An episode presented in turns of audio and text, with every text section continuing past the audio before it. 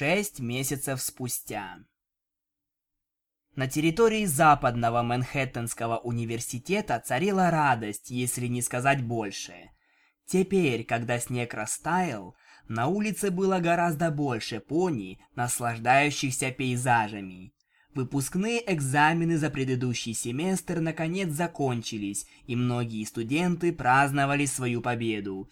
От первокурсников до выпускников все были благодарны за перерыв в своей академической жизни. Было начало Нового года, и посмелевшие второкурсники посмеивались над картами местности в попытках новичков-первогодок, иногда снисходя до того, чтобы подсказать им дорогу. Все второкурсники, за исключением двоих. Первой была кобылка с бледно-пепельной шерсткой и темной перепачканной гривой. У нее были мешки под глазами, но улыбка ясно давала понять, что она совсем не измучена. На ней была надета розовая бабочка, а вокруг копыта яркий сине-белый VIP-браслет. Для случайного взгляда она могла показаться обычной студенткой, возвращающейся после ночного клуба, хотя каждый ее шаг был уверенным и точным, и невооруженным глазом было видно, что она гораздо-гораздо взрослее и умнее большинства пони, окружавших ее. Не то чтобы она вела себя тщеславно. Напротив, она была тепла и дружелюбна ко всем, кто решался заговорить с ней. Она шутила со студентами и давала браху в любому, кто носил браслет с выступлений. Год назад большинство побоялось бы даже приблизиться к ней.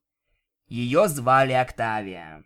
Она была виолончелисткой, изучавшей продвинутую теорию музыки классической, управление бизнесом и, как ни странно, расширенную психологию. Второй была белая единорожка с зализанной, тщательно расчесанной неоново-синей гривой. На ее голове покоились очки с темно-фиолетовыми стеклами, оставляя ее великолепные алые глаза открытыми.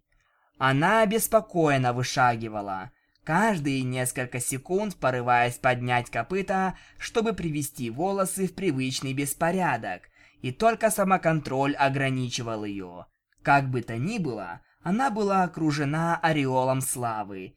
Некоторые студенты перешептывались при виде нее, в то время как другие начинали открыто поддерживать.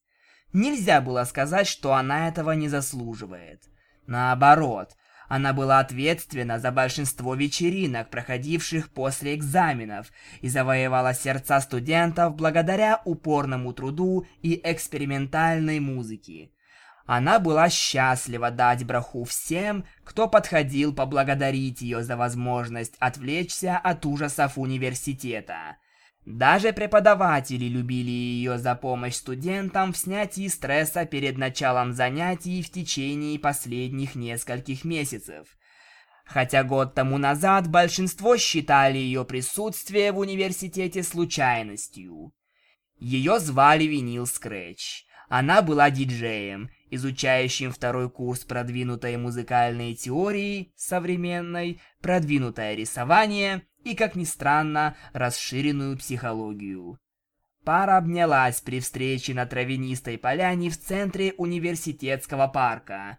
Когда они разомкнули объятия, Октавия не могла унять смех над гривой своей возлюбленной. Винил покраснела. «Я думала, что ты хотела бы этого. Я имею в виду, это ведь триумфальное возвращение, в конце концов. Это важный момент. «О, Винил, ты уже должна знать, что я больше люблю твою беспорядочную гриву», — упрекнула Октавия, мягко ткнув Винил в нос. «Теперь ты скажи мне», — проворчала она, яростно портя свою прическу, пока она не вернется в свое естественное состояние. «Как тебе вечеринка прошлой ночью?» Это было удивительно. Мне кажется, что я только что оттуда. Присматриваясь к растрепанной гриве Октавии, Винил ухмыльнулась. «Ты выглядишь именно так». «О, замолчи, я спала всего несколько часов, и я была слишком взволнована, чтобы сидеть и укладывать ее как обычно. Кстати...» Октавия хитро подняла бровь. Ты переработала еще одну мою композицию для финальной песни? Винил невинно засвистела. Я так и знала. Как тебе это удается? Толпа была в восторге. Октавия, охваченная возбуждением, на мгновение затанцевала на кончиках копыт. Я думаю, это от того, что я работаю с плодами твоего творчества. Я слышу не просто музыку, я слышу тебя саму и все, что ты пытаешься сказать своей музыкой, и по-своему это перевожу. Винил заметно покраснела, но продолжила. Ты должна останавливать меня прежде, чем я попытаюсь сказать что-то романтическое. Я несу глупости. Октавия быстро поцеловала ее. Очень милые глупости. Они шли вместе по мягкой траве. «Это был сумасшедший год, да?» — сказала Винил. «Действительно. Не могу поверить во все эти перемены». Октавия покачала головой, улыбаясь воспоминаниям. За последние несколько месяцев она видела, как становится ближе к своим друзьям, чем когда-либо, и чувствовала себя более любимой, чем за все 19 лет. В ближайшее время перемен только добавится. Мы снова будем жить вместе. Я получила несколько безумных приглашений на концерты. Да, приглашения. Они действительно приглашают меня. Разве это не круто? Алира и Бонбон говорят об открытии других магазинов в других городах.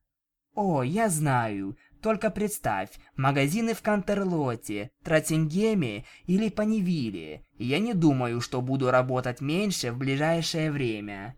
Ага, медленно произнесла Винил. Октавия остановилась и нахмурилась. Что не так? Ничего, пока ничего. Я просто...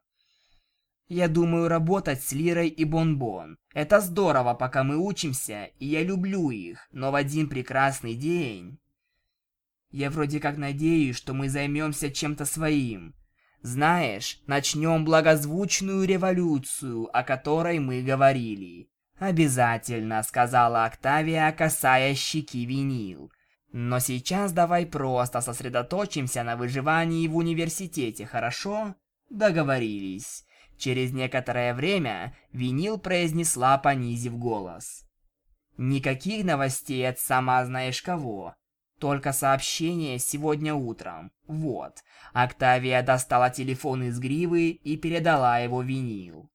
«Мама, я слышала, ты снова поступила. Если ты пересмотришь свои жизненные решения, у тебя есть мой номер. «Ну, можно сказать, что она что-то чувствует к тебе, да?» — сказала Винил, но Октавия не выглядела обнадеженной. Она, наверное, видит во мне только впустую потраченное вложение. Или она просто слишком высокомерная, чтобы признать, что соскучилась по тебе. Октавия благодарно улыбнулась. «Все в порядке, Винил. Я не грущу по этому поводу.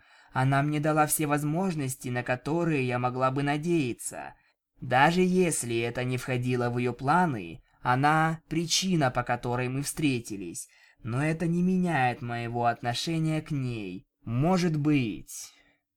Может быть, через несколько лет, если ей удастся наконец уйти от своего прошлого, мы могли бы начать все сначала. Но до тех пор хорошо-хорошо, Просто меня беспокоит, что ты не можешь быть вместе со своей семьей, в то время как моя была довольно крутой, пока они не выгнали меня. Да, насчет твоих родителей. Глаза Октавии блеснули. Что? Осторожно спросила Винил. Я думаю, самое время мне с ними познакомиться, не так ли?